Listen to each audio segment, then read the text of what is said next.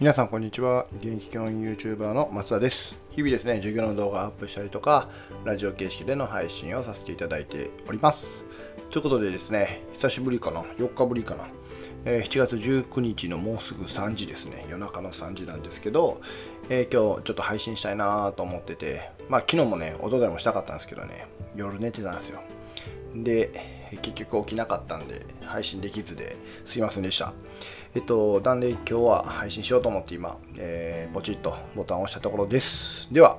えー、今日の本題はうんと未来の授業っていうね滝本さんの本をまあこれも4日前なんですけど読んでえー、とちょっとねツイートしたこともあったんで、まあ、それも含めてですねお話ししようかなと思っています。でえー、まあ、これおすすめですっていうタイトルでいこうかな。未来の授業っていう本がね、すごいおすすめですので、えー、これについて語りたいなと思うんですが、本題に入る前にお知らせをさせてください。えっと、煙突町の寺子屋っていうね、えー、Facebook のグループがあります。で、こちらの方でですね、大人も子供も学べて、えー、楽しめるような、そんな風なね、えー、グループになればなということで、えー、ずっと継続して、え配信、配信ちゃうな、イベントをしています。で、え今月はですね、アンダーザシーの、え英語バージョンを歌をね、歌いながらこう英語についてこう触れていこうと。いうのと、まあ、あとはね、いろんな企画をさせていただいてますので、えー、概要欄のリンクから、えー、参加してみてください。もう一つです。えー、朝礼だけの学校という藤原和弘さん、教育改革実践家の藤原さんの、えー、YouTube のアーカイブをですね、えー、僕の、なんか、うんまあ、趣味でですけどね、えー、アーカイブをアプリにね、ちょっと落とし込んでいます。で、これも概要欄のリンクから飛んでいただいて、ホーム画面に追加ってね、メニューで押してもらうとですね、えー、本当にアプリみたいに使えて、まあ、それでね、えー、すごいためになるので、まあ、特に藤原さんのここ2週間はですね、世の中化っていうことでですね、えー、社会とこう学校とつなげるということでね、特に先週はって言ったら変ですけど、先週はお金についてね、あのあんまり学校では語らないことをこうズバズバズバと、えー、藤原さんが語ってくださってますので、ぜひね、ご覧いただけたらなと、特に教育者の皆さん、えー、見ていただけたらななんて思っていますということで、今日の本題入っていきます。えー、滝本さんのね、未来の授業っていう、えー、本があるんですけど、まあ、これはね、あの滝本さん自身がですね、えー、若者たちにもっと言うと中学生ですね、中学校2年生、14歳の人たちに向けて、え実は全国で講演していた内容を、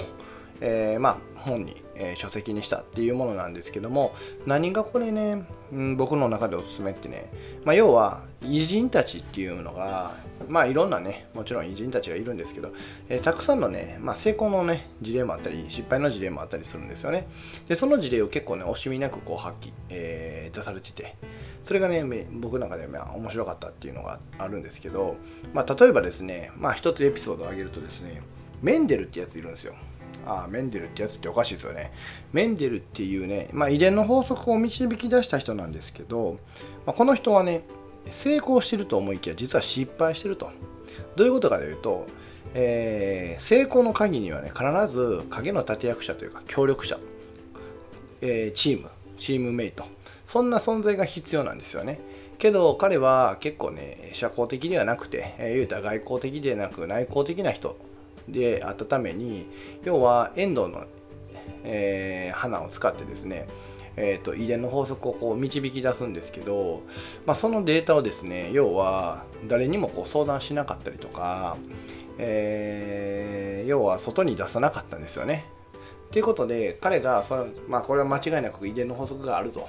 ということをね提唱したんですけど結局ね受け入れられずにですね、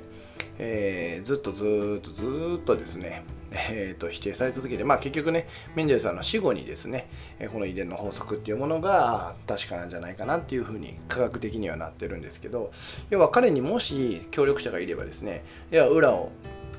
うん何ですかね裏を回してもらうっていうか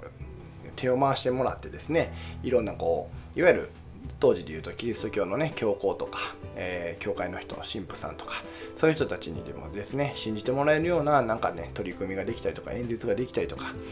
プレゼンみたいなものができたりとかっていうことができたかもしれないけども残念ながら彼には協力者がいなかったせいでそんなことができなかった要は信じていただけなかった。っていうところがあるんですよね。っていうのを見るとやっぱり成功の鍵にはこの自分のビジョン自分の求めている、えー、目標とか大きなこうなんかね人生の目的みたいなものに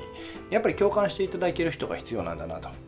でその共感してくれて協力してくれてる人がいるから自分が成功するんだよっていうことを考えたらまあ影の立役者って言い方してますけど、えー、そうやって協力していただける人が本当に大事なんだよとそういう人をまず見つけてますか？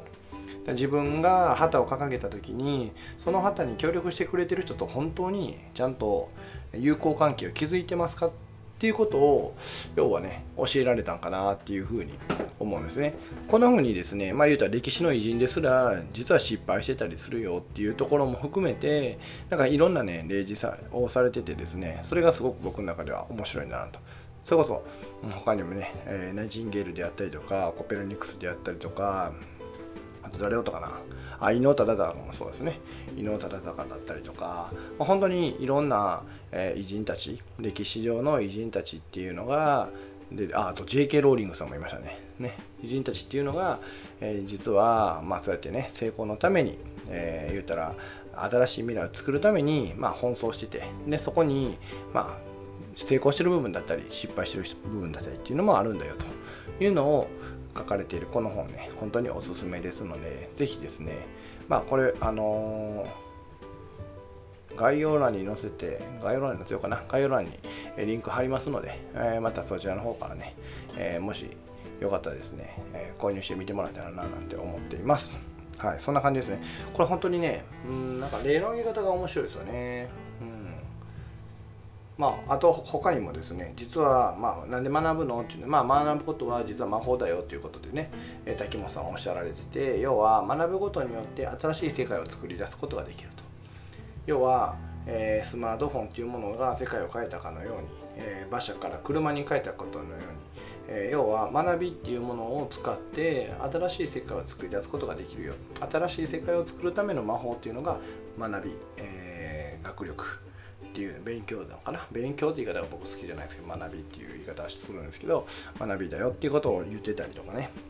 あとはね実は小さな違和感っていうものがその世界を変えるきっかけになるんだよというところだったりとかね、うん、あとは旗の掲げ方とか。これなんかまさにですねこれからの時代に本当に大事なこと。まあポジショニングとかいう言い方もあるかもしれないですけど、うん、あのいろんな言い方あると思うんですが、まあ、そういうのが大事だよとかいうのとかね。あとはね、えーまあ、J.K. ローリングさんがそうなんですけど、えー、何者でもない視点何者でもない人の視点っていうのは本当に大事だよというところであったりとかね。本当に面白い本なのでぜひあの読んでいただけたらなと思います。ということで今日の配信これで終わりたいなと思います。最後までご視聴ありがとうございました。これからもよろしくお願いします。ではまたね